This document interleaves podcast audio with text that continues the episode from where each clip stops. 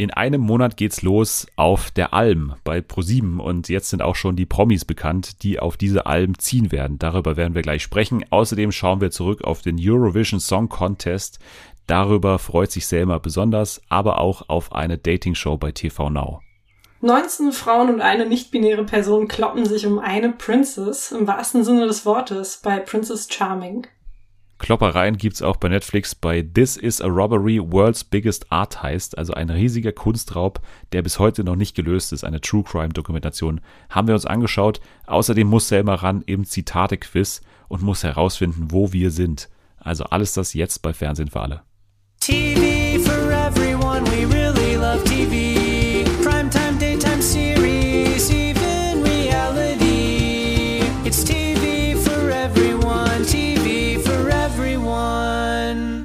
Einen wunderbaren guten Tag. Herzlich willkommen zurück bei Fernsehen für alle an diesem wunderschönen Freitag mal wieder. Schön, dass ihr uns noch eine Chance gibt. Wir werden sie heute nutzen, denn wir haben an eine tolle Gästeauswahl gedacht. Sie war schon in Folge 2 zu Gast und jetzt auch in Folge 94. Hier ist sie hier Selma.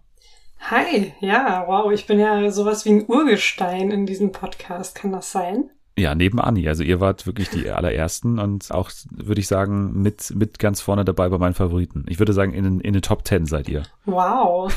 Das ist, das ist mal eine Leistung, glaube ich. Wahnsinn. Wahnsinn. Das, äh, übrigens, wo ich das gerade sage, Wahnsinn, ist mir aufgefallen letztens, als ich Lanz geschaut habe, dass er äh, auch so eine Überleitung hat, die er immer benutzt, wenn er gerade nicht weiter weiß. Ist dir das auch schon mal aufgefallen?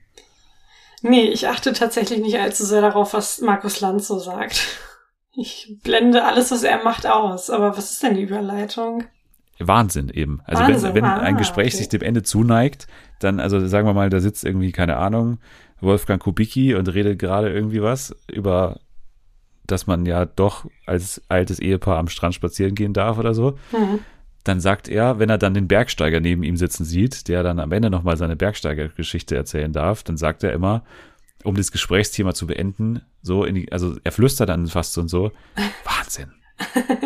Kommen wir zu unserem nächsten Gast. So, und das, und das ist seine Taktik, wie er jedes Gespräch beendet. Das ist mir letztens aufgefallen. Finde ich eigentlich ganz gut. Hm, also, das, das werde ich mir jetzt auch angewöhnen. Ja, gut. Dann bin ich mal gespannt, wie oft du das im Laufe dieser Folge nutzen wirst. Ja, Wahnsinn ist ja normalerweise auch immer das äh, GNTM-Finale, das ja gestern Abend gelaufen ist, wozu wir aber leider nichts sagen können, müssen wir sagen, weil wir nehmen am Donnerstag kurz davor auf. Ne? Also mhm. ich weiß nicht, was passiert ist. Es kann sein, dass wieder irgendwas passiert ist, äh, was jetzt natürlich im Raum steht, aber über das wir leider nicht sprechen können. Aber dann halt nächste Woche. Und was ja heute Abend ist, also es geht hier eine Ära eigentlich zu Ende in diesen Wochen. Äh, Let's Dance endet ja auch ne, heute Abend. Mhm. Also es wird äh, danach äh, auf einmal leer werden, beziehungsweise die EM steht ja davor äh, vor uns, äh, da wird es dann eben nicht leer werden, aber das erklärt, warum jetzt eben alles zu Ende geht. Naja, freust du dich auf die EM denn wenigstens, wenn jetzt schon alles irgendwie endet?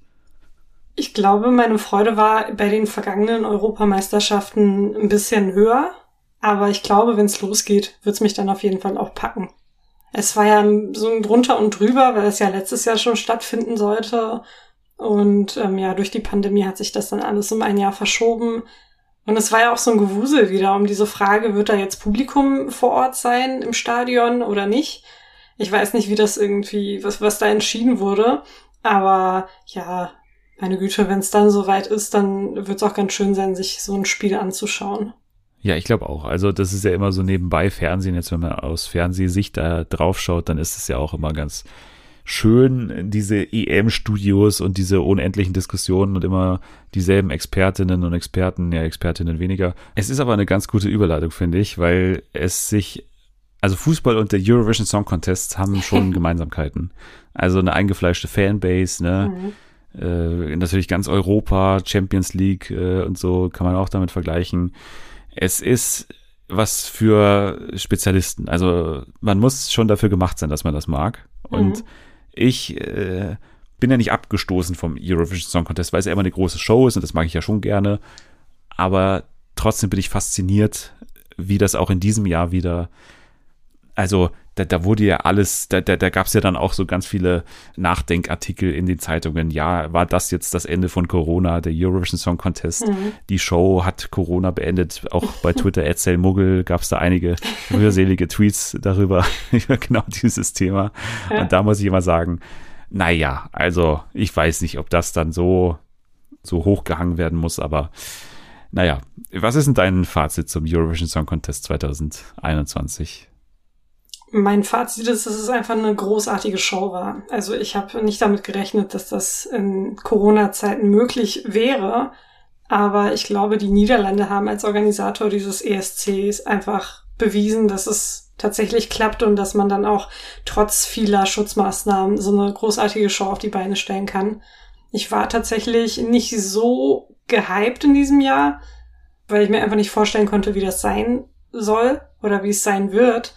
Aber sobald es dann losging, das Finale, und man wusste, okay, verdammt, nach zwei Jahren endlich wieder Eurovision Song Contest, dann ging's richtig ab. Also da war ich auch mega happy. Ja, ich bin der Meinung, dass es irgendwie, ich, sag jetzt nicht, das hat die Pandemie beendet, aber es zeigt auf jeden Fall, dass es irgendwie besser wird und dass auch langsam mal so ein Ende in Sicht ist. Es ist ja, die Zahlen fallen langsam und ähm, solche Veranstaltungen können wieder stattfinden. Es gab ja auch Publikum, was vielleicht nicht die beste Idee war, aber das wird sich noch herausstellen, ob da jetzt irgendwie Leute sich infiziert haben oder nicht, weil unter den Teilnehmern gab es auf jeden Fall Infizierte leider. Aber ja, alles in allem war es eine tolle Veranstaltung. Ich finde musikalisch auch extrem stark. Soweit ich mich erinnern kann, gab es noch nie so eine starke Konkurrenz, also vor allem so in den Top Ten. Und ein verdienter Sieger aus Italien. Ja, aber das war, finde ich, genau der Nachteil dieses ESCs, dass es halt musikalisch hochwertig war. Also ich meine, ich hatte wenig Spaß daran, ehrlich gesagt. Also der Spaß war dann halt versteckt in so Sachen wie dem Jaja Ding Dong Typen. Ja, aber guck mal, du siehst den ESC oder du siehst irgendwie ganz vieles nur aus diesem Trash Aspekt. das ist Beim doch nicht ESC trashig. geht's doch es nicht darum, Unterhaltung. Das ist ja, aber gute Musik kann doch auch Unterhaltung sein. Warum füllen Musiker ihre Stadien oder irgendwas mit ganz vielen Menschen? Es muss nicht alles immer so Jaja Ding Dong mäßig sein, weißt du? Es kann halt auch wirklich qualitativ hochwertig sein und für mich ist der ESC eben das, seit ich denken kann. Ja, aber das ist ja Quatsch. Das ist also der ESC ist doch nicht das, seitdem du denken kannst. Wir selbst haben ja dafür gesorgt, dass er ja so ein bisschen diesen, diesen Ruf hat, ja, danach kommen dann die Amis und machen sich da alle lustig und das ist doch gerade das Geile daran dass da irgendwie Stefan Raab auftritt. So sehe ich das halt nicht. Ich sehe das ja, anders. Komm. Ich sehe das einfach als eine Zusammenkunft ja, komm, jetzt kommt wieder, wieder die politische Antwort. Ist doch so. Du bist doch nicht Ursula von der Leyen so. hier. Bin ich auch nicht, will ich auch nicht sein. Aber für mich ist der ESC eben das. Für mich war der ESC nie etwas, worüber ich lachen kann. Also klar gibt's da Beiträge, wie zum Beispiel den von Jendrik in diesem Jahr, ähm, wo man dann so ein bisschen schmunzeln kann. Aber ja, ich weiß nicht. Also ich sehe es auf jeden Fall anders als du. Ja gut, dann haben wir da grundsätzlich andere Herangehensweisen an das ganze ja. Ding. Aber selbst, selbst dann, jetzt dieses Jahr, die Sieger, ne? Dann mhm. gab ja hier diese italienische Band, die ja auch nicht jetzt irgendwie Underground-Tipp waren, sondern sie sind irgendwie die erfolgreichste Rockband in Italien. Mhm. Wie heißen die? Maneskin? Man, Mo Moneskin. Moneskin, ja, ja. Weil es ein dänischer Name ist, kommt vom, vom Halbmond oder vom Mond oder sowas in der Art, ne? Mhm. Haben wir alles gelesen, ja. Schön. Und die haben halt gewonnen, so, und dann gab es danach diesen riesen Hype um diese äh, Leute. Äh, mhm. Ja, warum eigentlich? Was, was war da jetzt der Hintergrund? Ich glaube tatsächlich, dass da die LGBTQ Plus Community eine ganz wichtige Rolle gespielt hat und ähm, die Tatsache, dass man wegen Corona nicht daten konnte oder so, beziehungsweise nicht kann. Und ich glaube, ganz viele waren einfach angetan von dem Aussehen dieser Band und von dem Auftritt von diesem Gesamtpaket. Das war einfach geil. Ich weiß auch nicht warum. Die sind alle jünger als ich. Also die sind alle so fünf, sechs Jahre jünger, was völlig schockierend war für mich, als ich das gelesen habe. Ich weiß nicht, es war einfach wirklich dieser ultra geile Auftritt in Kombination mit diesem Lied. Das ballert einfach, wenn ich das mal so sagen darf. Das sei dir gegönnt. Äh, aber hättest du sie auch äh, gewinnen lassen? Auf jeden Fall, ja. Wobei ich, wie gesagt, hab, äh, wie ich schon gesagt habe, die Konkurrenz war mega stark, aber ähm, das war so das Lied, was am meisten ja in den Ohren geblieben ist.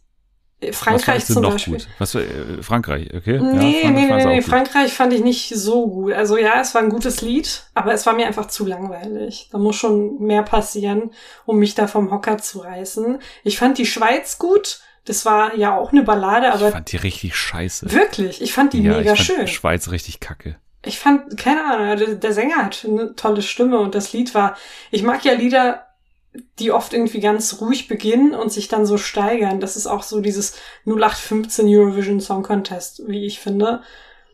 Aber keine Ahnung, es hat mir echt gut gefallen. Island war gut, wobei mir das schon so, ja, das hat schon stark dem Lied geähnelt, was die letztes Jahr zum ESC schicken wollten. Äh, das wussten die dann natürlich auch. Also die haben sich dann wahrscheinlich auch daran orientiert, weil die gemerkt haben, okay, das zieht, das gefällt ganz vielen Leuten. Es gab ja auch im vergangenen Jahr diesen riesigen Hype um diesen isländischen Beitrag. Hm, was hat Unter mir noch anderem gefallen? Äh, nach vorne getrieben in Deutschland von äh, Ed Annie Loves You. Ja. Das, äh ja, ja, liebe Grüße, Annie. Ja. Ähm, ja, ich, äh, das haben ganz viele nicht verstanden, aber mir hatte auch der belgische Beitrag ganz gut gefallen. Das war auch ein, ja, ja es war ein ruhigeres Lied, aber ich fand's super, ne? Das Lied war so geil und ganz viele so, oh, was ist das denn für ein Kack? Wie langweilig ist das denn? Ihr wisst einfach nicht, was gute Musik ist. Sorry, aber ist halt einfach so. Ich fand die auch gut. Ich fand die auch gut. Und ich fand auch, dass Frankreich aus, sag ich mal, optischer Sicht den besten Auftritt hatte. Ja. Ich fand es mega mit dieser wackeligen Kamera und mit mhm. dem mit dem Licht in die Kamera und so. Ich fand den Auftritt super fand ihn besser als Italien, ehrlich gesagt. Aber gut, ich, ich habe da offiziell dann irgendwas nicht verstanden. Das ist äh, in ja, Ordnung. Ja, aber das sind ja zwei grundverschiedene Lieder gewesen, ne? Ja, also natürlich, natürlich. Musikrichtung und Auftritt und alles. Grundverschieden war ja auch der deutsche Auftritt von allen anderen. Was war da das Problem? Also, sag ich mal, du, du hast ja schon damit gerechnet, ne? Also ja. du warst jetzt nicht der Riesenfan von, von Jendrik und, und seinem Song, aber nee wie kann man jetzt insgesamt diese deutsche Performance bewerten mit allem drum und dran, mit dem ganzen Auftritt, der ja immer super sympathisch war. Ja, der hat da irgendwie, ja, weiß nicht, hat mit allem das kann man auch anders so. sehen. Ja, also ich als Mensch mag ich es nicht, wenn Menschen irgendwie so übertrieben aufgedreht sind, weil ich das in den meisten Fällen nicht abkaufe. Und ich habe das Jendrik leider nicht abgekauft. Dieses ganze quirky sein und dieses, oh, es ist alles so toll hier. Er hatte, glaube ich, einfach das Ziel, beim ja, Eurovision Song Contest einmal dabei zu sein. Und es war völlig egal, welchen Platz man dann holt. Und das hat man, glaube ich, dem Lied auch angemerkt. Also es war wirklich so ein Lied, das hätte ich in drei Minuten schreiben können. Und das hätte eher eine Tampon-Werbung gepasst als zum Eurovision Song Contest. Und auch diese ganze Bühnenauftritt, dieses bunte mit dem komischen mit der Hand, was ursprünglich ein Mittelfinger sein sollte, aber dann zum äh, Victory-Zeichen umfunktioniert wurde. Es ist einfach nicht das Wahre. Wenn man sich dann so die Konkurrenz anschaut und deren Auftritte und allgemein das Bühnenbild und so, da kommt mir das vor wie so eine Performance, die ich irgendwie in der zweiten Klasse in der Grundschule hatte mit meiner Klasse. Also war einfach nichts und ich glaube, der NDR muss sich jetzt so langsam so ein paar Gedanken machen ähm, für die nächsten Jahre, weil die vergangenen paar Jahre war bis auf Michael Schulte ja nicht allzu viel, was so die oberen Plätze betraf, sondern es war dann schon eher eine ziemliche Blamage und wir hatten, glaube ich, immer nur Glück, dass Großbritannien schlechter war als wir. Aber das Ding ist ja, dass sich jetzt viele immer gegen die Jury so richten. Es ist ja auch Quatsch, weil dieses Verfahren ist ja jetzt nicht so schlecht auf dem Papier. Das Verfahren sieht ja auch vor, dass eine europäische Jury aus ESC-KennerInnen da auch drüber abstimmt, ne? Also es ist ja nicht nur irgendwie eine Entscheidung von vier, fünf Personen, sondern mhm. der hat sich ja in einem, in einem mehrstufigen Verfahren gegen andere dann offiziell durchgesetzt. Also mit, ja, nicht ja. mit diesem Song, glaube ich, der wurde ihm danach noch gegeben, aber. Nee, den hat er tatsächlich geschrieben. Den, der hatte alles. Den hat er geschrieben, ja. Ja, das, das ist das, was mich so ein bisschen an dieser Entscheidung stört, dass Jenrik ähm, zum ESC fahren durfte. Ich weiß nicht, ob ich das richtig verstanden habe oder ob ich es richtig aufgegriffen habe, aber es soll im Vorfeld einen Workshop gegeben haben für SongwriterInnen die dann ja einen Song schreiben sollten, der dann zum ESC gehen sollte. Und da sollte man wohl auch darüber entscheiden, wer jetzt von diesen SongwriterInnen zum ESC fahren soll. Aber dann kam Jendrik. Und Jendrik hat, hat irgendwie alles schon vorbereitet. Der hatte das Musikvideo gedreht, der hatte das Lied geschrieben, der hat dann ähm, ganz, ganz viele TikTok-Videos gemacht und war sehr aktiv in den sozialen Netzwerken mit dem Wunsch, dass er gerne zum ESC fahren würde. Wie jetzt der Kontakt zum NDR entstanden ist, weiß ich nicht genau, aber der NDR ist aufmerksam geworden auf ihn und auf das Ganze, was er irgendwie bis dahin gemacht hatte. Und dann hat man sich dazu entschieden, ihn zum ESC zu schicken. Und man hat diesen SongwriterInnen, die sich da bei diesem Workshop den Hintern aufgerissen haben, einfach ja, beraubt. Und man hat gesagt, okay, wir haben hier jetzt jemanden gefunden, der hat alles schon fertig gemacht. Wir müssen eigentlich gar nichts mehr machen. Und den schicken wir jetzt zum ESC. Und dieser ganze Prozess, wie es überhaupt dazu kam, dass er zum ESC gefahren ist, ist das, was mir so sauer aufstößt und was ich ziemlich beschissen finde. Ja, das äh, teile ich natürlich deine Aufregung. Da bin ich auch wirklich fuchsteufelswild, deswegen. Nein, also ich, ich finde das Lied doof, aber ich dachte ehrlich gesagt, dass es besser funktioniert beim ESC, aber ich bin auch kein ESC-Kenner, von daher ist es auch wurscht, was ich sage.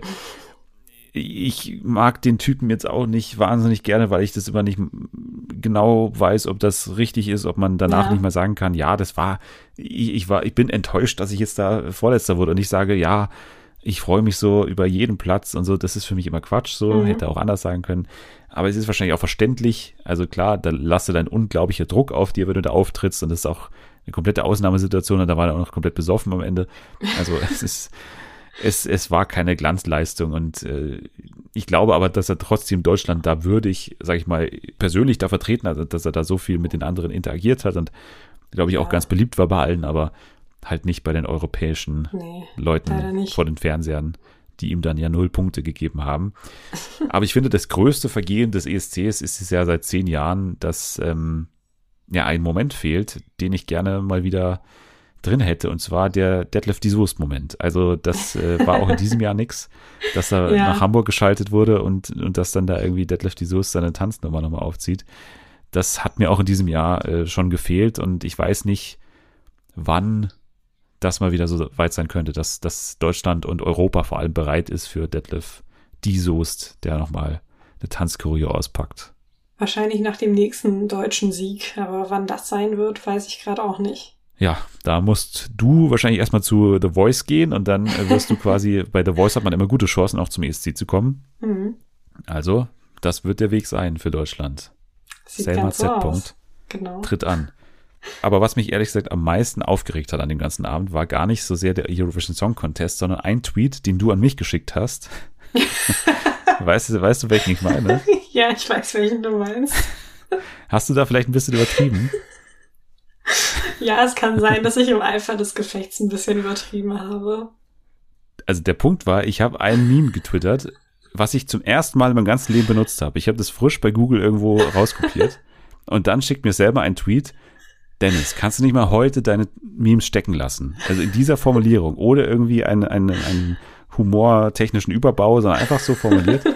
Und das, das fand doch, ich schon. Das war doch äh, lieb gemeint und scherzhaft gemeint natürlich. Ja, ja. Ich wollte dir ja, da ja. nicht zu nahe treten oder dich irgendwie verletzen. Nee, ich glaube, hier wird wieder sichtbar, wie unterschiedlich wir den ESC sehen. Für mich ist der ESC so ein Heiligtum und deine. Ja, nicht nur ein Heiligtum, es ist ja, es ist ja, es ist ja eigentlich ein, ein monumentales Ereignis, über das man nicht Scherze machen darf. Ja, genau, was? genau. Okay, ich verstehe, okay. Dann weiß ich beim nächsten Mal. Du darfst alles beleidigen und dich über alles lustig machen, aber nicht über den ESC.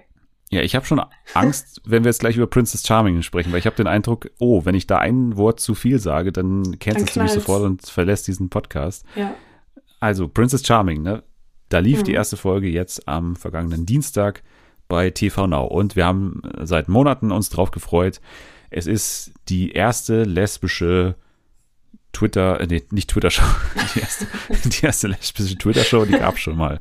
Die erste lesbische äh, Dating-Show natürlich. Hm. Wir haben davor schon gewusst, es ist ja Irina Schlauch, heißt sie, glaube ich. Hm. Anwältin, 30 Jahre alt. Äh, wir fanden sie beide gut. Ja. Und jetzt hat die ganze Folge auf uns gewartet. Es sind, glaube ich, wieder 20 Kandidatinnen, oder?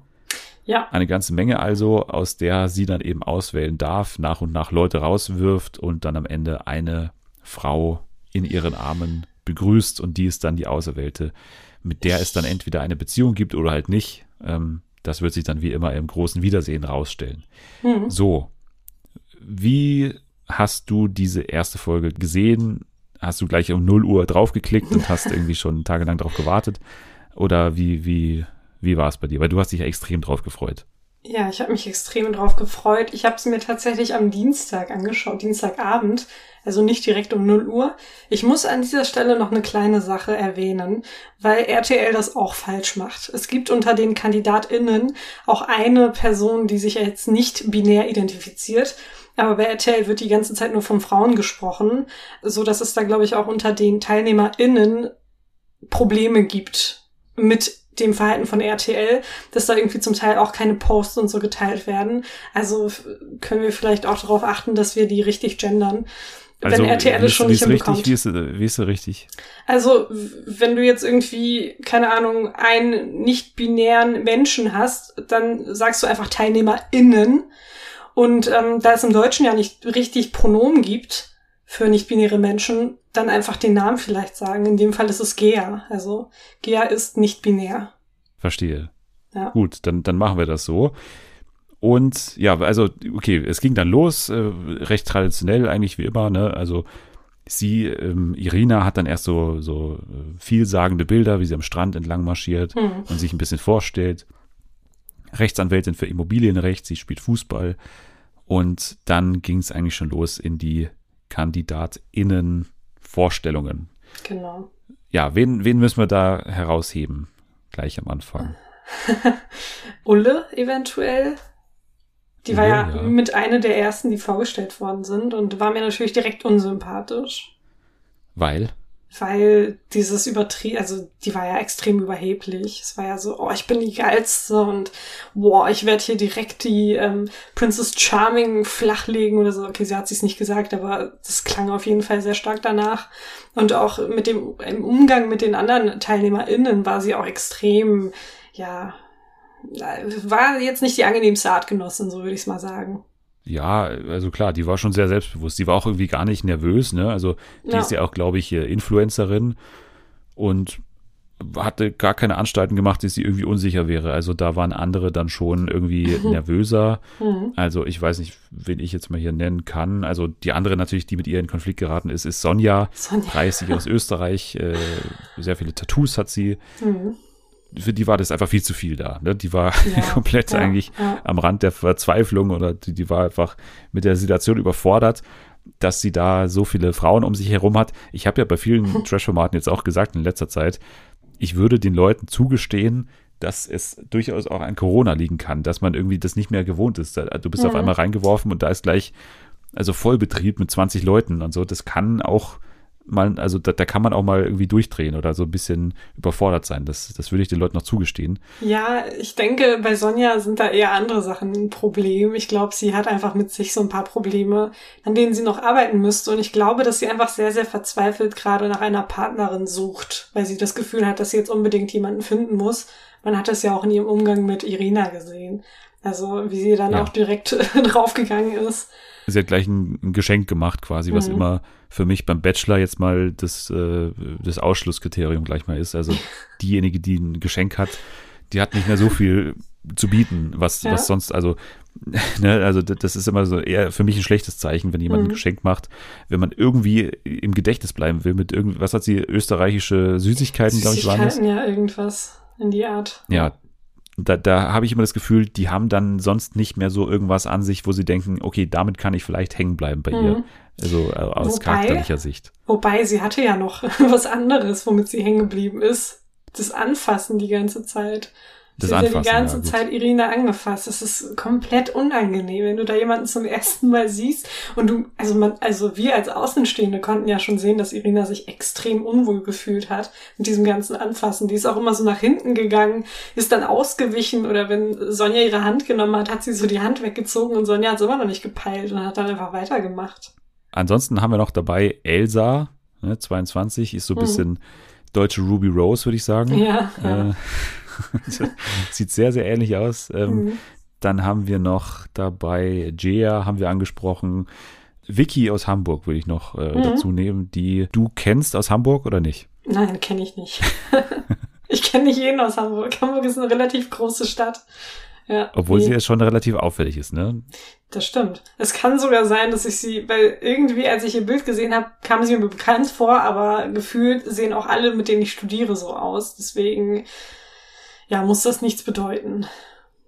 Ich bin Single und queer, deswegen bin ich hier, war ihr erster Satz. Hm. Und danach hat sie noch so rumgeschrien von Pussy Power Mhm. und wenn wir kommen, gibt's eine Massenleckerei. Das war ihr Zitat, mit der sie Ja. mir im Gedächtnis geblieben ist und das ich mir aufgeschrieben habe. Ansonsten hat sie später auch noch gesagt, äh, das fand ich auch ganz gut, ich stinke so doll, hat jemand Desinfektionszeug dabei. du, brauchst doch gar kein Desinfektionszeug. Was ist denn mit dir? ja. Ja. Ansonsten, wa- was ist denn deine Favoritin bisher? Ich habe so, glaube ich, drei, drei Favoritinnen. Also ich fand. Sarina super cute. War auch lieb, so versucht irgendwie in allem das Positive zu sehen. Kati. Buddhistin. Buddhistin, ne? genau. Sarina. Genau, Ja. Buddhistin Sarina. Ähm, dann haben wir Kati, sie ist Autorin und Biologiestudentin aus Berlin. Es sind irgendwie erstaunlich viele aus Berlin dabei. Ist mir aufgefallen Ja. bei der Vorstellung. Also Die auch Berlin erstaunlich scheint so oft ihr Buch erwähnt hat. Ja, ja, stimmt. Genau, unter anderem auch im Gespräch mit Irina dann, im ersten Gespräch. Ähm, Ja, also für mich als für mich als Autorin, ich, also für mich als Schriftstellerin, ich kann natürlich überall hinziehen, ne? Ja, ja, ja. Sie Ja, ist halt ja, flexibel. Stimmt ja auch. Ja, das stimmt. Und ähm, ich fand auch noch Tabea süß. Also Tabea war auch so eine Liebe, hat dann auch versucht, Sonja irgendwie ja runterzuholen, als sie dann panisch wurde, als sie sich alle vorbereiten mussten auf das Treffen mit Irina. Tabea ja auch genannt Tabi, ne? Genau, Tabi. ja, ganz toll. Ganz toller Name. Ähm, ich finde ja, also ich finde äh, sehr interessant, die, wie heißt sie hier, die auch mit ihr, also ich fand, die haben sehr gut harmoniert, gleich beim ersten Gespräch, die, mit, die Blonde, die, die etwas größere, wie heißt sie? Anja. Nee, nicht Anja. Sarina, oder? Mit den schulterlangen Haaren. Ah, Johanna? Johanna, genau. Johanna, stimmt. Ich habe Johanna vergessen. Ja, ja, Die Johanna. Hörspiel, Hör, Ja, Hörspiel genau. macht, ne? Ja. Mhm. Die finde ich gut. Also die finde ich, Ja. äh, die haben eine gute Harmonie. Da ist auch nicht so dieser, diese Distanz so da, also dass sie Mhm. so aufblickt zu ihr, sondern die sprechen halt auf einer Ebene irgendwie. Ja. Also ich fand die, das hat am natürlichsten gewirkt bisher. Was ich auch süß fand, war die Begegnung von Irina und Miri. Ja, Miri, Das Miri, war so ein- Miri. Bisschen unbeholfen und ich fand es einfach super süß. Auch der Größenunterschied zwischen Irina und Miri, weil Miri ist irgendwie super klein und wird auch sehr oft darauf angesprochen. Ich fand es echt niedlich irgendwie. Also Ich habe hier aufgeschrieben, Miri und Iri vermitteln Hausparty-Atmosphäre. Ja, Weil die also auch so beim, beim Dessert oder irgendwie so, da standen sie, sie gerade hat am- ihren am- Drink gemacht. Miri hat Iri einen Drink gemacht, ja. Ja, das war irgendwie so ganz äh, beiläufig irgendwie. Das fand Ja. ich auch relativ Ja. entspannt.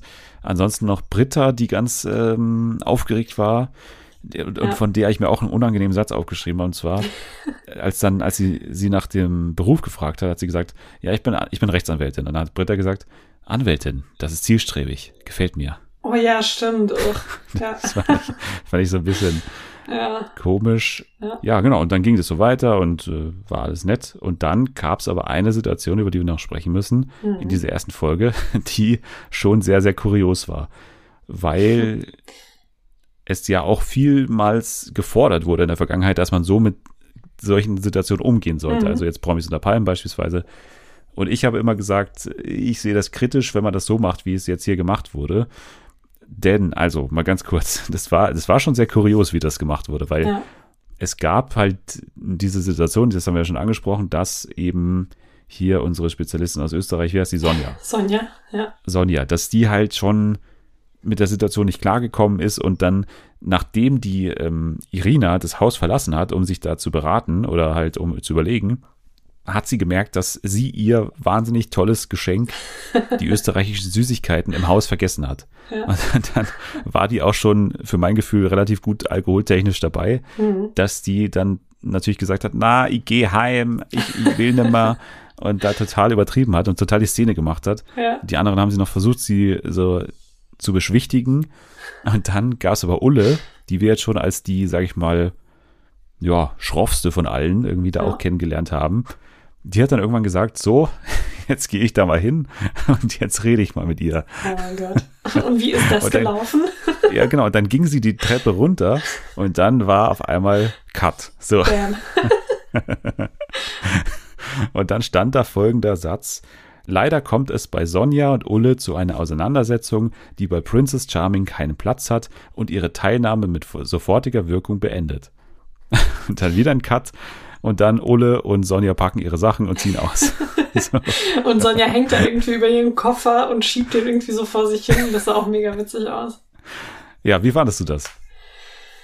Ich fand's gut, dass das nicht gezeigt wurde, weil ähm, Elsa danach einen Satz gesagt hat, den ich wirklich sehr, sehr gut und sehr, sehr wichtig fand. Sie hat gesagt, ich möchte nicht, dass unsere Community mit solchem Verhalten in Zusammenhang gebracht wird, denn das sind wir nicht.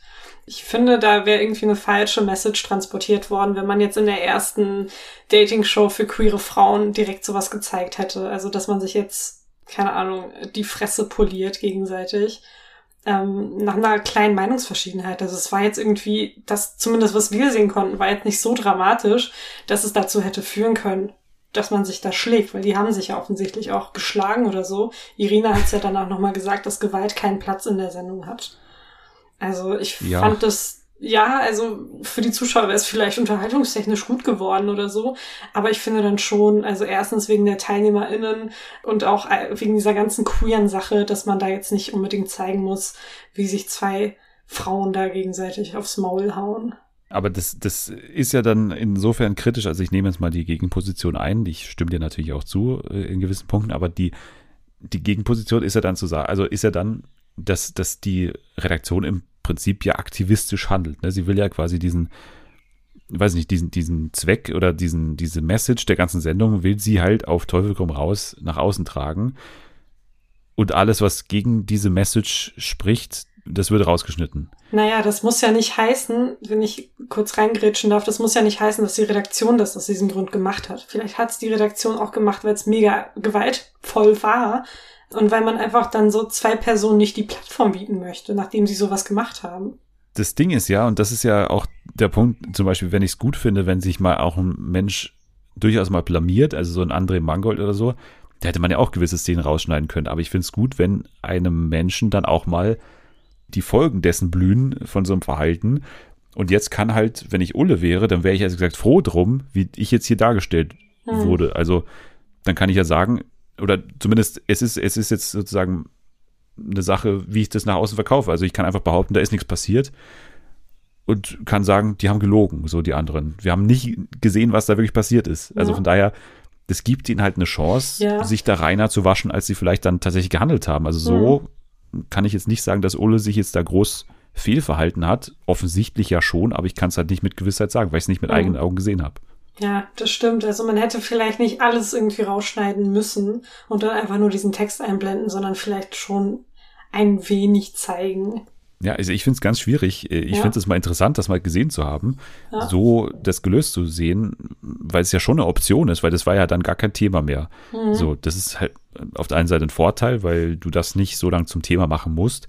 Andererseits andere Formate zehren sich halt wochenlang von so einem Ausraster oder so. Ja. Das ist halt dann vielleicht der Unterschied.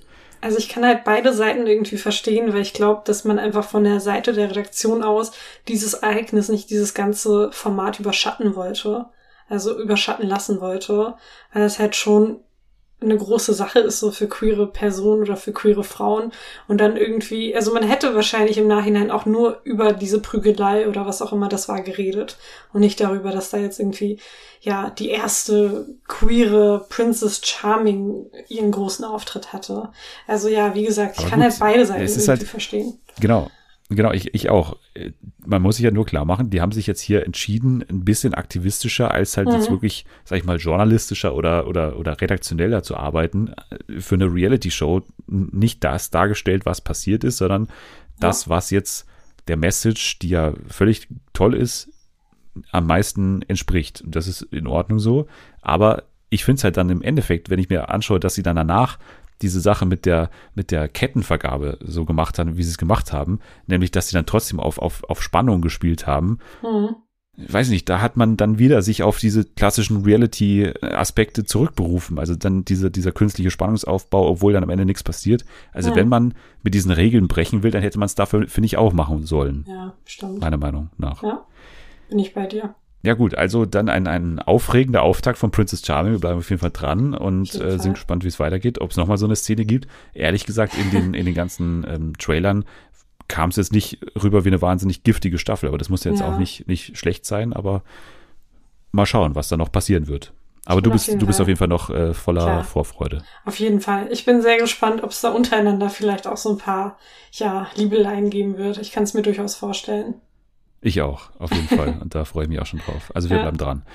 Ja, dann gehen wir weiter zu einem weiteren Reality-Format, was seinen Cast bekannt gegeben hat. Und da sind sie ja nicht alleine, sondern da kommen ja in nächster Zeit wieder einige auf uns zu. Also Kampf der Reality Stars ist abgedreht in Thailand. Mittlerweile sind alle wieder zu Hause. Das kommt ja auch dann wieder im Sommer. Sommerhaus, wie gesagt, äh, ist jetzt auch kurz vorm Dreh wieder und Promi Big Brother natürlich auch im Sommer. Eine feste Bank in Sat 1. Und jetzt hat ja auch ProSieben gesagt, wir hätten auch gerne noch so eine Show im Programm und haben ja die Alm wieder zurückgeholt. Mhm. Die Alm läuft dann ja schon in einem Monat, also ich glaube ja noch während der EM dann. Ab dem 24. Juni, donnerstags um 20.15 Uhr bei ProSieben. Freust du dich? Ja, hält sich gerade noch in Grenzen, weil ich glaube ich damals auch die Alm nicht geguckt habe. Die, die erste Staffel 20 Jahre her mittlerweile, 2001 ja. glaube ich. Es war ja damals noch mit Detlef die Soest, Carla Stimmt. Loth, Stimmt. mit äh, und so weiter, ne? Ja. Eigentlich die Hälfte meiner, meiner Twitter-Posts. Ich kenne es halt tatsächlich nur, ja, ja, ich kenne es halt tatsächlich auch nur von deinen Twitter-Posts. ja, ja.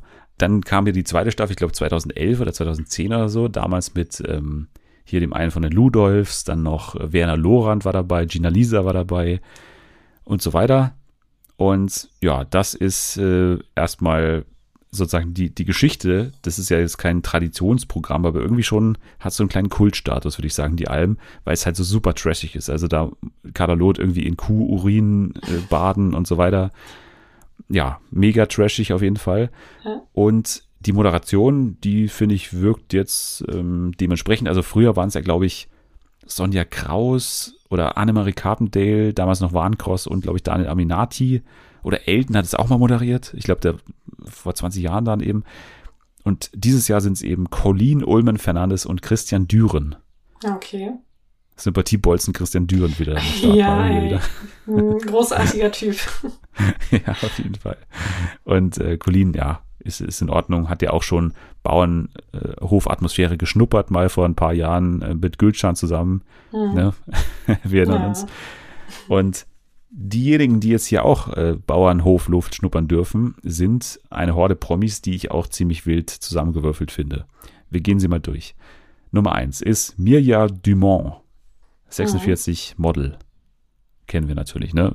Klar. Als Frau, Ex-Frau von Sky Dumont ist ein relativ großer Name, oder? Mhm. Erwartet man jetzt nicht in jedem Trash-Format. Ich hätte jetzt auch nicht in diesen Z-Promi-Pool verortet. Nee, die ist durchaus noch mal bei Prominent zu sehen und deswegen noch nicht äh, in dieser absoluten Kellersparte angekommen. Ansonsten dabei Magdalena Bjenska, Profiturnerin und auch, ich glaube auch Let's Dance Gewinnerin mal. Mhm. Ist auch so eine, ich glaube, Ex-Spielerfrau auch, wenn mich nicht alles täuscht. Ja, ist, also ich habe da gar keine Erwartung, weil ich sie nicht genug kenne. Ich kenne sie natürlich so vom Namen her, aber weiß nicht, was die jetzt für so ein Format taugt. Kann durchaus Potenzial haben. Kann aber auch nichts werden. Die nächste ist äh, Erotikdarstellerin. Kennst du vielleicht äh, Vivian Schmidt? Also ist natürlich Warum bekannt, sollte ich aber sie kennen? Ja, als Erotik, also ich kenne nee. die jetzt schon, weil die halt schon ein Name ist, der auch durchaus mal irgendwo bei YouTube aufgetaucht ist oder was weiß ich. Also die hat ja auch mal, die war ja bei, bei, bei hier Stefan Raab irgendwie äh, TV Total oder so. So. Also die ist schon ein bisschen aus dieser Pornosparte auch mal rausgetreten und ja, ist glaube ich einer der bekanntesten deutschen Pornostars mittlerweile auch 43 Jahre alt. Also okay. hat bestimmt einiges zu erzählen. Mhm. Den nächsten kannte ich gar nicht, aber ich wusste, dass es um den Ex-Leibwächter von Udo Lindenberg so ein paar Geschichten gibt. Also ich wusste nicht genau, was er mal gemacht hat, was so spannend wäre. Aber er heißt Eddie Kante, ist 61 Jahre und wie gesagt, Ex-Leibwächter von Udo Lindenberg. Okay, ja, den Namen hatte ich tatsächlich auch gelesen und ich habe mich gefragt, was hat der da zu suchen? Ich weiß es auch nicht, aber ich glaube, das ist halt so eine Legende in diesem Beruf irgendwie. Okay. So ähnlich wie wahrscheinlich der äh, Türsteher vom Berghain oder sowas in der, in der Richtung oder so. Die nächsten kenne ich, und zwar Ioannis Amanatidis, also äh, Janni von der Bachelorette, hat in der ja, vergangenen cool. Staffel für Aufsehen gesorgt, weil er sehr, sehr nervig und sehr, sehr unangenehm war, sehr, sehr besitzergreifend war. Ist, glaube ich, äh, ein ganz guter Kandidat dafür. Ich äh, habe fest damit gerechnet, dass der irgendwo auftaucht. Bin ein bisschen überrascht übrigens, dass hier, also Pro7 und Sat1 haben ja immer das Problem, dass sie selbst wenig Trash-Stars rausbringen und dann immer auf mhm. RTL zurückgreifen müssen. Und hier, jetzt bei dieser Auswahl, also sind unglaublich viele RTL-Leute dabei. Und er ist jetzt der Erste, Ioannis Amanatidis. Außerdem der nächste ist Aaron Hundhausen. Den kenne ich mittlerweile von ganz vielen Formaten. Äh, Ex on the Beach und auch Are You the One? Wo er sich hauptsächlich ähm, dadurch einen Namen gemacht hat, dass er in beiden Formaten mehrfach Sex hatte. Also wow. der, der glaube ich, ja, ja ich, ich glaube tatsächlich im deutschen Fernsehen so viel Sex gab wie kein anderer im letzten Jahr. Also un unglaublich. Und ich glaube, so hat ihn auch die Bild betitelt. Die haben halt so einen Artikel gemacht, wo dann immer, bei Bild Plus natürlich, wo dann immer so verschwommene Gestalten zu sehen sind. Mhm. Und dann stand da, einer von ihnen hatte schon mehrfach Sex im TV. Und das war so der große Aufhänger. Der Aufhänger, ja. Der nächste, finde ich, ist mein Lieblingskandidat von denen, die hier sind. Und zwar, also ich weiß überhaupt nicht, wie das entstanden ist. So, ich weiß nicht, ob Corona, Money, Beschwerden oder irgendwie Langeweile, aber Christian Lose ist dabei. Koch. Ja, da, da habe ich mich auch gefragt, was, was ist da los, Christian? Ich check's gar nicht. Ich check's gar nicht. Der passt doch null. Also, nee. never ever hätte ich den da verortet. Also, nicht, dass der, dass der da Lust dran hat, dass der da irgendwie Geldsorgen hat. Also, als Koch bist du ja normalerweise auch nicht arm. Ja. Und, also 0,0. So, das ist, ergibt für mich gar keinen Sinn. Aber deswegen finde ich schon wieder geil. Christian Lose. Den nächsten kenne ich überhaupt nicht tatsächlich, und zwar Hollywood Matze, aka Matthias Schneider, YouTuber. Wer ist das? Keine Ahnung, noch nie von dem gehört. Ja, das ist ja einer dieser Jüngeren, die vielleicht nee. irgendwie so, okay. Eben nicht, der ist 47 Jahre alt, ist YouTuber What? und Hollywood-Matze. Ich kenne den nicht, ich weiß nicht, wer das ich ist. Ich auch nicht. Dann müssen wir den erstmal überspringen und kommen ja. zu einem, den ich auf jeden Fall kenne, und zwar Benedetto Paterno. Okay. Äh, 27 Jahre alt von Prince Charming. Mhm. Hast du die letzte Staffel gesehen? Leider nicht. Aber du hast wahrscheinlich gehört, wie Ani und ich drüber gesprochen haben. Ja. Und da haben wir gesagt, Benedetto ist auf jeden Fall einer für Trash-TV und so kam es auch. Also da hat unsere Schätzung quasi zugetroffen. Ja. Den oder die nächste, ich weiß nicht mal, ob es Mann oder Frau ist. Ich habe ehrlich gesagt nicht recherchiert. Und zwar Paris Herms, Model. Wer ist das? Ich habe keine Ahnung. Ich google gerade, um zu gucken, wer das sein soll. Aber jetzt habe ich wahrscheinlich was Falsches gegoogelt. Äh, es ist eine Frau. Die wird Berlin Barbie genannt. Ah, jetzt natürlich. Jetzt, jetzt klingelt's. Bei ihr Berlin ist alles XXL. Groß, äh, große ah, ja. Brüste, großer Hintern, großes Ego. So wird sie hier betitelt in der Abendzeitung München. Gut, freue ich mich drauf dann anscheinend. Wenn das, äh, also, ich weiß nicht, was sie kann. Ich weiß nicht, ob, ob sie ich irgendwie Potenzial hat. Jamila Rowe, ne, die jetzt beim, in der Dschungelshow war, die war dann ja ganz, die ja eine ähnliche, sag ich mal, Geschichte hat, körperliche Geschichte hat. Mhm. Die war dann ja ganz cool. Also kann ja auch sein, dass die dann ja. überrascht. Ansonsten dabei Katharina Eisenblut von DSDS. Wow. Ich, äh, also, ich, ich habe, glaube ich, mal von ihr gehört, dass sie da ein bisschen Troublemaker war, aber okay. ja gut, das muss ja nichts heißen, wie wir bei der anderen, von der ich immer den Namen vergesse, die Wrestlerin bei der Dschungelshow, wie, wie hieß sie? Die Wrestlerin? Ja, hier die nervige, die Österreicher, die, die immer mit ähm, hier Dr. Bob geflirtet hat. Ich habe eh schon vergessen, wer daran teilgenommen hat. Ach man, Selma. Ach Dennis, warum weißt du es denn nicht? ja, weil ich dachte, du bist ja vorbereitet und hast da alles nachgegoogelt, aber anscheinend nicht. Katharina Eisenblut, äh, okay.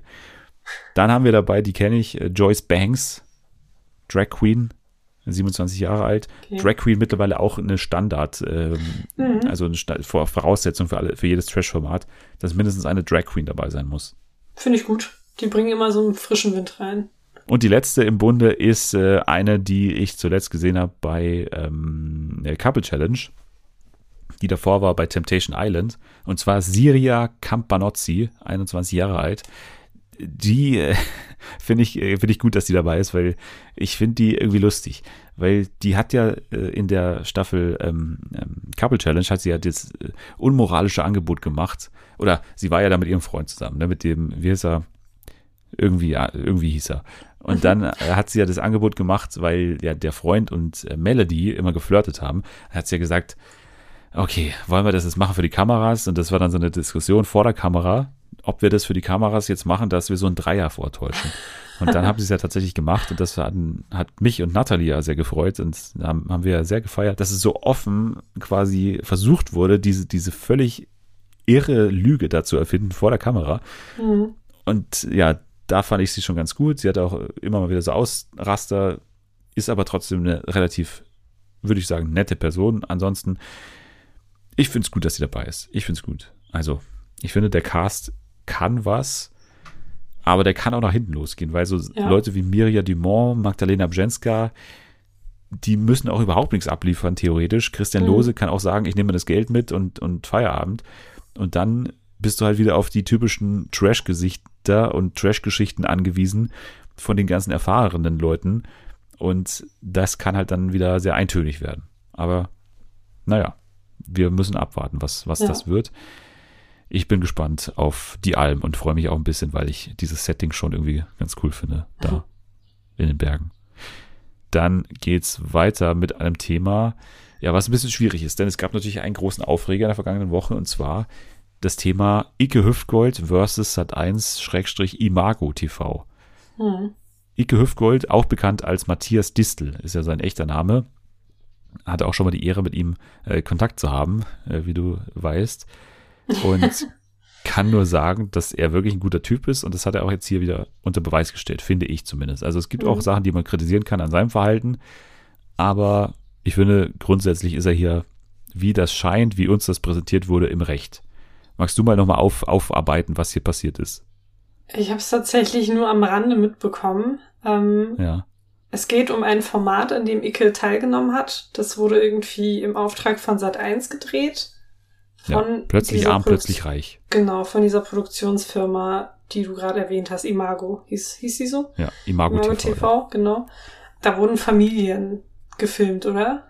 den's also es ist im Prinzip so wie, wie, wie äh, Frauentausch, also halt, ja. wo, wo eine, eine arme Familie mit einer reichen Familie tauscht in gewisser Weise, dass sie quasi eine Woche lang das Leben von denen leben können, mit Reichtum und so weiter, in dem Haus von denen auch. Und andersrum, also die reiche Familie muss dann in das arme Haus oder die arme Wohnung, genau. Und Icke Hüftgold hat sich dann über sein Instagram, oder? Also auf jeden Fall genau. über die sozialen Netzwerke an die Öffentlichkeit gewandt und hat dann erzählt, was da alles so ja abgegangen ist und dass das so, wie es gelaufen ist, nicht in Ordnung ist und dass er sich jetzt quasi ja im Nachhinein davon distanziert, weil das wäre dann ja wahrscheinlich auch alles veröffentlicht worden und ähm, ja gezeigt worden und das fand er nicht in Ordnung. Genau, also konkret hat er halt äh, gesagt, ähm, bereits nach wenigen Minuten sei er irgendwie weinend in der Wohnung gestanden, weil es irgendwie so deprimierend ist, was da abging anscheinend. Und äh, dann haben, äh, hat er halt Fragen gestellt an diese Redakteurin, die da, da war. Und ja, es, es hieß dann, dass ja, man, man schon wüsste um diese schwierigen Umstände von der Familie und äh, dann wurden aber alle immer nervöser und die Stimmung immer schlechter am Set und dann ist halt Matthias Distel irgendwann äh, so ein bisschen durch die Wohnung gegangen und hat auch so ein bisschen nachgeschaut und da hat er halt bei einem Kalender beispielsweise eingetragen gefunden, dass, dass äh, Mutter und Kinder anscheinend in psychologischer Behandlung waren. Und das war dann schon mal ein Grund für ihn, erstmal zu sagen, hey, was, das kann ja nicht sein, dass wir hier ein Format drehen mit Leuten, die irgendwie gerade sehr, sehr schwere Probleme haben, psychischer mhm. Natur. Und ja, dann wurde ihm halt nahegelegt, ja, jetzt wird doch mal wieder besser gelaunt und so, wir müssen hier immer noch drehen. Und dann kam es halt irgendwann zu einem Gespräch mit einer Freundin dieser Familie, die dann vor laufender Kamera, also das war alles nicht irgendwie hinter der Kamera, sondern vor laufender Kamera mit Icke Hüfgold dann auch darüber gesprochen hat, dass der leibliche Vater dieser Kinder äh, anscheinend äh, die Kinder missbraucht haben soll in der okay. Vergangenheit. Und da hat dann äh, Icke Hüfgold bzw. Matthias Distel die Dreharbeiten verständlicherweise abgebrochen, hat gesagt, mhm. also habt ihr eigentlich noch alle Tassen im Schrank, ja. dass ihr dieser Familie jetzt zumutet, hier dieses Format zu drehen. Ja, das können wir verstehen und so weiter. Ja, und dann gab es auch noch ein Telefonat mit dem Aufnahmeleiter, also der Aufnahmeleiter, der parallel in seiner Wohnung quasi ist, wo ja die arme Familie ist. Und da wurde dann anscheinend gesagt von dem Aufnahmeleiter, dass die Kinder da also quasi komplett gerade durchdrehen. Irgendwie einer schlägt seinen Kopf gegen die Wand, der andere wollte vom Balkon springen und so weiter. Oh und noch andere Sachen, die man jetzt hier auch nicht mehr noch erwähnen muss, kann man alles mhm. in seinem Video nachschauen. Also schwer traumatisierte Kinder anscheinend in seiner Wohnung. Und ja, dann ist natürlich komplett der Dreh abgebrochen worden und äh, seitdem hat äh, Matthias Dissel dann überlegt, wie er mit der Situation umgehen soll, hat dann ein bisschen anscheinend auf eigene Faust nachgeforscht, ist dann auf einen ähnlichen Vorfall schon vor, vor zehn Jahren oder so gestoßen und hat halt nochmal wirklich Gespräche auch mit der Familie geführt und ist letztendlich bei der Schlussfolgerung angekommen, dass das alles im Vorfeld eigentlich so von Sat1 und von Imago TV gewusst wurde. Also dass, dass sie Bescheid wussten über diese Umstände der Familie. Und man muss aber auch sagen, Imago TV bestreitet das. Also die sagen ganz klar, wir haben nichts von diesem Missbrauch gewusst. Wir haben auch irgendwie, ich glaube, 25 Gespräche mit der Familie geführt. Die Familienhilfe war beteiligt äh, und so hat auch ihr Okay gegeben und die Familie soll sich eigentlich gefreut haben auf eine Auszeit in einem reichen Haushalt, haben die, haben die geschrieben. Also so, das war anscheinend auch der Wunsch der Familie, an dem Format teilzunehmen. Muss man auch sagen, natürlich. Mhm. Sat 1 hat dann auch nochmal sich zu Wort gemeldet mit wieder mal einer, einer selten blöden ähm, ja. formulierten auch und Meine auch die Darstellungsform und so, das ist einfach ja. alles immer wirklich Kreisliga, wie die da vorgehen. Und haben dann eben auch gesagt äh, und haben dann sogar eben zurückgekontert, also mhm. sozusagen, dass, dass jetzt Matthias Distel quasi dafür verantwortlich ist, dass dieses Leid der Familie jetzt in der Öffentlichkeit ausgetragen wird. Und das finde ich ein bisschen falsch, das so zu formulieren, ja. weil es ist halt völlig klar, dass das eins diesen, diesen Shitstorm gerade mal wieder überhaupt nicht äh, checkt, gerade was, worum es hier eigentlich geht. Mhm. Und dann einfach mal so ein Konter raushaut in einer, in einer Thematik, die absolut nicht dafür angebracht ist, dass man, dass man jetzt hier so persönlich gegen jemanden vorgeht, der ja wirklich nur dieses Wohl der Kinder im, im Vordergrund hat, bestimmt auch einige Fehler gemacht hat, aber erstmal absolut positiv gehandelt hat. Mhm. Und naja, das ist mal wieder Sat 1 äh, gewesen. Ja, dieser Sender ist wirklich, also kann in den Müll weil das, was sie sich in den letzten Wochen und Monaten geleistet haben, das ist, also wer auch immer da Social Media macht, der sollte sich da ganz dringend einen neuen Job oder einfach allgemeine neue Profession suchen, eine neue Branche, weil das ist echt mehr als unterirdisch. Das ist auf jeden Fall eine Thematik, die bestimmt noch ein paar Runden weiter gedreht wird und, und wo es noch ein paar Aussagen geben wird. Es ist sehr, sehr unschön und letztendlich äh, hofft man und, und ja, kann nur hoffen, dass, dass die Familie in, in, in mhm. irgendeiner Form eine Unterstützung erfährt. Sowohl seit eins als auch Matthias Dissler haben ja gesagt, sie bleiben da dran und ja, sie wollen die Familie unterstützen, auch finanziell und natürlich irgendwie äh, beratend und, und psychologisch und sollen alles bekommen. Ja, mal schauen, was dann, was dann daraus wird, aber das ist ja erstmal die Hauptsache. Ja. Und dass sich das Ganze nicht wiederholt, natürlich. Genau. Dann würde ich mal sagen, weil wir jetzt schon so weit fortgeschritten sind, würde ich mal die ganzen News noch überspringen, die wir hier haben. Ist auch nicht so viel wahnsinnig Aufregendes dabei. Ich kann Ihnen noch sagen, dass Jimmy Fallon seinen Vertrag verlängert hat. Yay, bis 2026. Yay. Und bei HBO Max wird es ein Harry Potter Quiz geben, weil die haben ja, wie gesagt, die Rechte und werden jetzt angesichts des 20. Jubiläums, weil sie ja keine Serie in Auftrag geben können, weil ja noch die TV-Rechte von Harry Potter noch irgendwie bei, bei äh, NBC Universal liegen, haben wir alles schon mal durchgenommen. Aber ein Harry Potter Quiz dürfen sie machen. So, und das wird es dann im Herbst geben bei Uhu. HBO Max. Übrigens ja gerade auch das Friends Reunion Special rausgekommen. Ich glaube heute sogar. Ja. Auch bei HBO Max und in Deutschland bei Sky. Ne? Also wer das gucken will, bei Sky gibt es das zu sehen. Jawohl, bei Netflix gibt es eine andere Sache zu sehen und zwar eine Sache, die du dir gewünscht hast. Und da will ich gerne erstmal die Geschichte hören, warum, also warum du dir das ausgesucht hast. Es geht nämlich um This is a Robbery, World's Biggest Art Heist. Der größte Kunstraub der Geschichte. Eine Netflix True Crime Dokumentation, vier Folgen, a 60 Minuten. Und ich habe dir eine Liste geschickt, so an mhm. Themen, die wir besprechen können und habe mit allem gerechnet, aber nicht mit dieser, mit dieser Sache, dass du die, die aussuchst. Warum hast du das genommen? Also, erstens habe ich es genommen, weil es mal was anderes ist. Also es, ähm, es unterscheidet sich so ein bisschen von den Sachen, die wir bisher besprochen haben. Zweitens, weil ich ja Kunst allgemein ganz interessant finde. Ich besuche in der Uni auch ganz oft kunstgeschichtliche Seminare und Vorlesungen. Also ist das schon mal ja etwas, was mich interessiert. Und zum Dritten, es handelt sich um eine True Crime Doku. Ich habe ja so Tendenzen, die in diese Richtung True Crime gehen, obwohl ich diesen Hype, der sich in den letzten Jahren aufgebaut hat, so ein bisschen ja übertrieben finde zum Teil.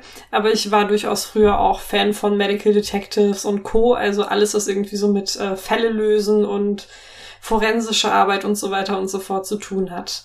Ähm, und in dieser Doku, in dieser Mini-Doku-Serie von Netflix vermischt sich das Ganze. Und aus diesem Grund habe ich dann gesagt, ja, lass uns das mal anschauen und besprechen. Okay, ja, also ich habe mich gefreut, weil ich habe sie auch auf die Liste geschrieben und dementsprechend war ich auch interessiert. Habe auch schon viele Gutes gehört darüber. Mhm. Und ja, jetzt haben wir das uns angeschaut. Also es geht, ganz kurz gesagt, um, wie gesagt, den, den größten Kunstraub der Geschichte. Boston 1990. Zwei Männer verkleidet als Polizisten dringen ein ins Isabella Stewart Gardner Museum mhm. und sie stehlen da diverse mega Kunstwerke. Ja. Ein Rembrandt-Bild, eins von, ich glaube, Manet oder Monet oder wer auch immer. Und ganz viele andere Kunstwerke, die einen Wert haben von, glaube ich, einer halben Milliarde oder so. Ja, genau. Ein riesen Kunstraub, der bis heute nicht aufgeklärt ist, muss man sagen. Ja. Ja. Man weiß bis heute nicht, wo diese Kunstwerke sind. Ja, genau. Und dementsprechend ja schon mal ein bisschen spannend, weil man, also ich habe noch nie eine Doku über Kunstraub gesehen. Ich auch nicht. Wenn, dann hat man mal Kunstfälschung oder sowas. Das gibt es ja ganz oft, so diese Beltracci oder wie der heißt. Aber nee, habe ich hier noch nie gesehen und war deswegen schon mal von Anfang an interessiert. Wie, wie hm. hat es dir denn gefallen? Viel besser als erwartet tatsächlich. Also es war super spannend die ganze Zeit über es wurde auch so aufgebaut, dass man da, also ich persönlich keine Sekunde lang gedacht habe, okay, ich habe jetzt Bock irgendwie was anderes zu gucken oder an meinem Handy rumzudallen. Ich war wirklich die ganze Zeit fokussiert, weil ich wissen wollte, was passiert ist und vor allem, wie es passiert ist. Das muss man sich ja erstmal vorstellen. Ne? Da kommen zwei Leute als Polizisten verkleidet in ein Museum und können einfach gefühlt das halbe Museum mitgehen lassen. Also wie ist das möglich? Und wer war das? Was waren die Motive dahinter? Und man hat versucht, das alles so gut wie es ging zu beleuchten und ähm, Menschen zu Wort kommen zu lassen, die entweder dabei waren, okay, nicht wirklich dabei waren, aber es war zum Beispiel, es wurden ähm, Interviews gezeigt mit einem der ja, Security-Männer, die in dieser Nacht dort waren und auch mit FBI-Agenten und ähm, mit dem Personal vom Museum, mit der ehemaligen Direktorin, die das alles nochmal so ein bisschen ja, aufgearbeitet haben. Also ich fand es wirklich sehr, sehr spannend. Von Anfang bis Ende. Ja, ich muss sagen, ich fand es am Ende spannender als am Anfang. Ich fand, die haben für die Thematik ein bisschen lahm gestartet, meiner Meinung nach. Also gerade so, was die Inszenierung angeht, ich finde, das war ein bisschen zurückhaltend. Ja, ich glaube, die also, mussten erstmal so ein paar Hintergründe erklären, Hintergründe, genau, Hintergründe erklären und das so ein bisschen aufbröseln. Ich glaube, daran lag es vielleicht, dass sich das am Anfang etwas gezogen hat, bevor es dann richtig ins Thema reingegangen ist. Ja, ich, ich finde, die hätten da ein bisschen mehr auf, auf die Tube durchaus drücken können am Anfang und auch mehr auf die Kacke hauen können mit irgendwie, weiß mhm. nicht, Musik oder was auch immer. Ich finde, das war ein bisschen behäbig irgendwie. Ich fand das Thema super und fand auch die Richtung, die es eingeschlagen hat, super, weil es ja mehr oder weniger, es ist, es ist halt, das Geile ist halt daran, es ist halt so oldschool Kriminalität, ne? Also es ist halt mhm. wirklich Einbrechen, äh, irgendwas verkaufen, irgendwelche dicken Iren und Italiener, diese Mafia-Szene da in Boston, ja. die irgendwie den ganzen Tag im Restaurant abhängen, die sich solche, solche krassen Einbrüche ausdenken und irgendwie damit durchkommen, so. Also so eigentlich Sopranos in, in Real Life oder sowas, so, so Mafia-Geschichte, die man eigentlich heute gar nicht mehr hat, weil es da irgendwie dann doch immer um Internetkriminalität geht und es ist halt immer schon so ein bisschen, ja. naja, sieht halt, ist halt nicht diese klassische die, man hat ja manchmal so, so, weiß ich, so eine romantische Vorstellung von, von Kriminalität manchmal. Und das ist so noch romantisch, finde ich, ja. wie man sich das hier vorstellt. Da bricht einer ein, da wird einer gefesselt, aber der wird halt nicht umgebracht und so weiter. Ne? Das ist halt mhm. so ein bisschen Panzerknackermäßig. Und das fand ich ganz gut. Aber ich hätte gerne mehr über diese Bostoner Crime-Szene da gewusst. Also ja, ich auch. klar, die, die, die haken dann diesen Stammbaum da irgendwie ab und zeigen schon, wie die alle miteinander verbunden sind, aber ich hätte dann es nicht schlimm gefunden, wenn die ein bisschen von diesem Kunstraub weggehen und mir auch sagen, was das so für Menschen sind, was sie noch so gemacht haben. Da war ein Punkt, wo ich gerne noch ein bisschen mehr gehabt hätte. Und außerdem finde ich, also mit die spannendste Frage an dem ganzen Ding finde ich ja, was macht man mit gestohlenen Gemälden? Also, mhm. so, das ist eigentlich ein völlig irrer, also eine völlig irre Art der Kriminalität, weil du kannst die ja nirgendwo verkaufen, also nicht offiziell verkaufen natürlich, du musst super aufpassen, ja. weil halt super viele danach, danach suchen. Mhm. Und diese Frage finde ich auch, die wurde schon angegangen, aber am Ende gab es dann noch eine so eine, so eine Grafik, wo dann gezeigt wurde, ja, hier auf den Bahamas haben sie mal danach gesucht, da gab es mal eine Meldung, dass da was war. Dann in Frankreich haben sie mal irgendwie was gefunden. Da in China gab es mal eine Meldung, dass da irgendwas von den Gemälden äh, gefunden worden soll. Und das hätte ich gerne gesehen. Also diese, mhm. diese falschen Fährten oder was denn heute, also klar, haben die vermutet, was heute mit denen irgendwie passiert, aber so wirklich ermittelt und, und die, die Ermittlungen verstanden habe ich ehrlich gesagt nicht. Den Rest fand ich gut, aber das waren so zwei Kritikpunkte, an denen man vielleicht auch erkennt, dass es halt vier Folgen sind und nicht mehr. Ja, ja genau. Das hat seine Vorteile, aber halt auch seine Nachteile. Ja. Was ich halt nicht verstanden habe, das ist auch dieses Thema, so was passiert mit diesen Kunstwerken. Die Art und Weise, wie die entwendet worden sind, die wurden ja nicht mit dem Rahmen irgendwie ähm, ja weggebracht, sondern die wurden rausgeschnitten aus diesem Rahmen. Und da frage ich mich auch, ja inwiefern büßt dieses Gemälde dann irgendwie preistechnisch was ein, wenn das dann so richtig unprofessionell beschissen rausgeschnitten wurde. Das ist erstmal so respektlos, das so zu entwenden. Also klar, als wäre es nicht eh schon bescheuert genug, dass man diese Sachen klauen oder stehlen muss. Man muss die auch noch so richtig kacke rausschneiden. Man hat ja gesehen, wie da noch die Reste von diesen Gemälden in diesem Bilderrahmen waren. Was macht man denn damit? Ich glaube sogar, dass es, also klar, ab einem künstlerischen Wert wird es natürlich was machen, weil es dann nicht mehr so geil aussieht. Aber ich glaube, dass es eher so einen Mythos entstehen lässt und diese Bilder. Also wenn die irgendwann mal wieder gefunden werden, dann, dann will doch jeder dieses Bild haben. Ja. Die da bei sich hängen haben, egal ob es beschädigt ist oder nicht, sondern das ist das Bild, was irgendwie 30 Jahre verschollen ist oder so. Mhm. Also ich glaube, dieser Mythos, der wird eher dafür sorgen, dass ähm, man eher diese Bilder wieder haben will und so. Also so, es ist, glaube ich, eher eine Geschichte für diese Bilder. Aber natürlich ist es erstmal scheiße, dass sie weg sind. Ja, auf jeden Fall. Ich finde auch, ich finde es auch extrem krass. Ähm, am Anfang war irgendwie die Belohnung eine Million für den Hinweis, der irgendwie dazu führt, dass die Bilder jetzt wiedergefunden werden. Und dann wurde das auf fünf Millionen erhöht und mittlerweile sind die bei zehn Millionen angelangt. Also es ist echt krass. Stell dir vor, du bist die Person, die diesen entscheidenden Hinweis liefert. Und dann bekommst du dann einfach zehn Millionen Dollar. Es ist eine schöne Doku, es ist ein ungewohntes Thema, es ist vielleicht ein bisschen lahm, aber es kann einen in sein Band ziehen, wenn man so ja. auf diese Oldschool-Kriminalität steht. Ich glaube, ja. das ist doch eine, eine, Sache, die man sich anschauen kann. Also, mhm. This is a Robbery, World's Biggest Art Heist bei Netflix. So, dann haben wir noch ein Spiel zu absolvieren und zwar in dieser Woche eins meiner Lieblingsspiele, was immer, wie ich immer wieder sage, ein Pain in the Ass ist, äh, das vorzubereiten, weil man irgendwo diese Zitate auftreiben muss. Aber ich habe es wieder getan. Ich habe drei Zitate für dich äh, rausgeschrieben und du musst mir sagen, aus welcher Show diese stammen. Hast immer Juhu. drei Auswahlmöglichkeiten und dann kannst du entscheiden. Okay. Sehr gut, dann geht's los mit Zitat Nummer eins. Du hast ja auch eine Familie. Du hast Kinder und einen Mann. Wir brauchen dich als Mutter. Wer soll denn sonst morgens die Brote schmieren? Komm, ich zeig dir, wie man ein Brot schmiert. Darf ich es dann machen? Dann können wir drüber reden. So, also zwei Personen interagieren. Mhm. Ist es A. Daniela Katzenberger, Familienglück auf Mallorca? Ist es B. Die Wollnies, eine schrecklich große Familie? Oder ist es C. Die Küchenschlacht? Ich, mein Bauchgefühl sagt, das sind die Wollnies. Okay. Ist es deine finale Antwort? Das ist meine finale Antwort. Ist leider falsch. What? Es ist tatsächlich äh, eine andere Lösung. Ich werde es dir mal vorspielen. Okay. Du hast auch eine Familie, du hast ein Kind und einen Mann. Wir brauchen dich als Mutter. Wer soll mir sonst morgens die Brote schmieren? Komm. Ich zeig dir, wie man Brot schmiert. Darf ich es dann machen? Hm, dann können wir drüber reden. Ja, es ist äh, die Katze, Daniela Katzberger. Ja. Es geht, es geht hier um eine ähm, Bruststraffung, äh, glaube ich, ist der offizielle Begriff, äh, die sie hier mit äh, ihrem Mann diskutiert. Okay. Ja, der hat ein bisschen Bedenken dabei, weil natürlich äh, Risiken mit dieser OP verbunden sind und Hm. naja.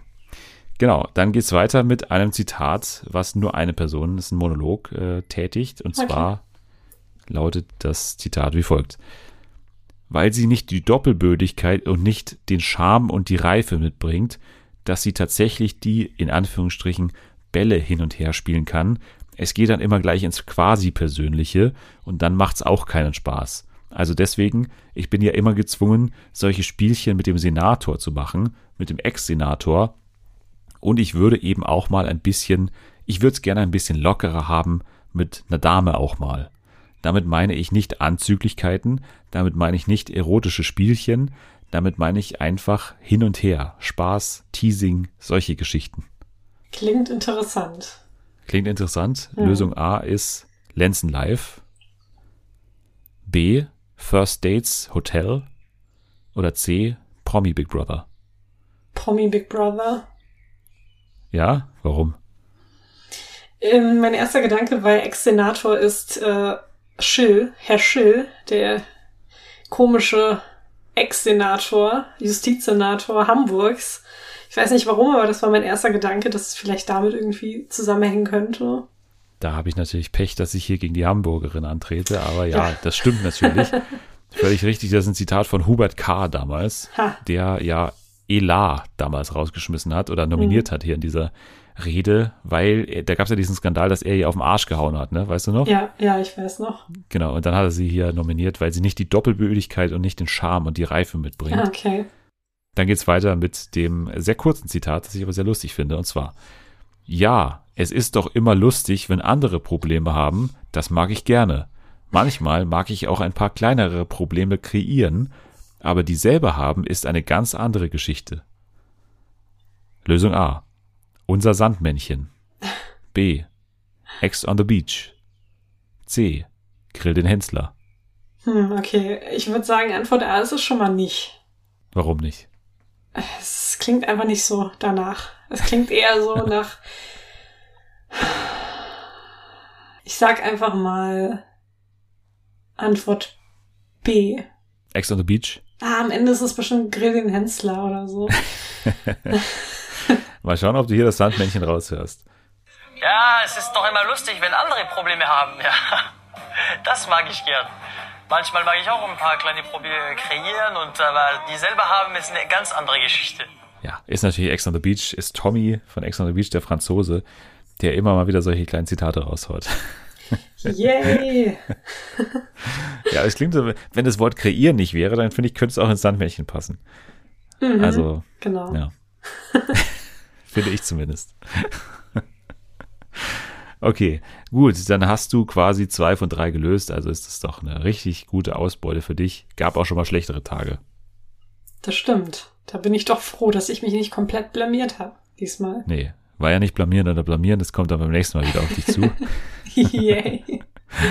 Ich Also schaffe sogar bei, bei anderen Spielen mich zu blamieren. Es muss jetzt nicht zwangsläufig blamieren oder blamieren sein. Wir haben doch das mit den Begriffen. Nee, du hast die berei- vorbereitet für Nathalie. Ja, ne? genau. Ja, ja. Aber da hast du dich ja nicht blamiert. Nee. Es hat sich niemand blamiert.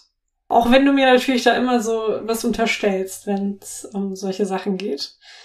Dass ich da nicht so ganz neutral bin, aber das bin ich.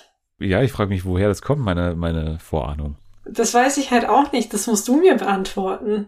Naja, also ich sag mal so, wer hat mit dir nochmal äh, Billie Eilish äh, die Doku geschaut? Ähm, äh, du Ja, und mit wem gehst du zum Billie Eilish Konzert? mit Natalie. Ja, komisch. Und wer wurde gar nicht gefragt?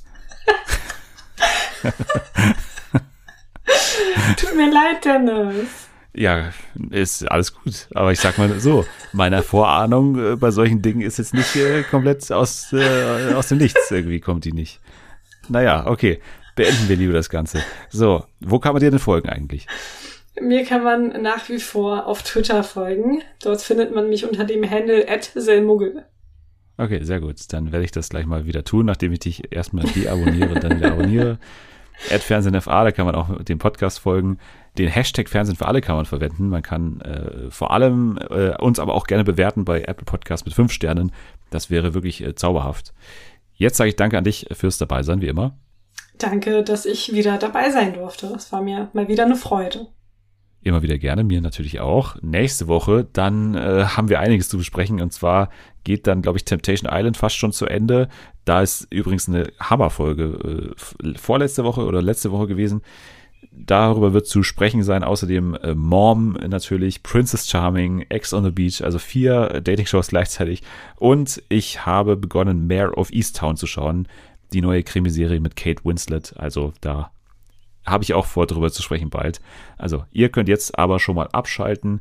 Wir diskutieren jetzt nochmal diese ganze Billie Eilish-Sache aus. Tschüss. Gleich geht's aufs Maul.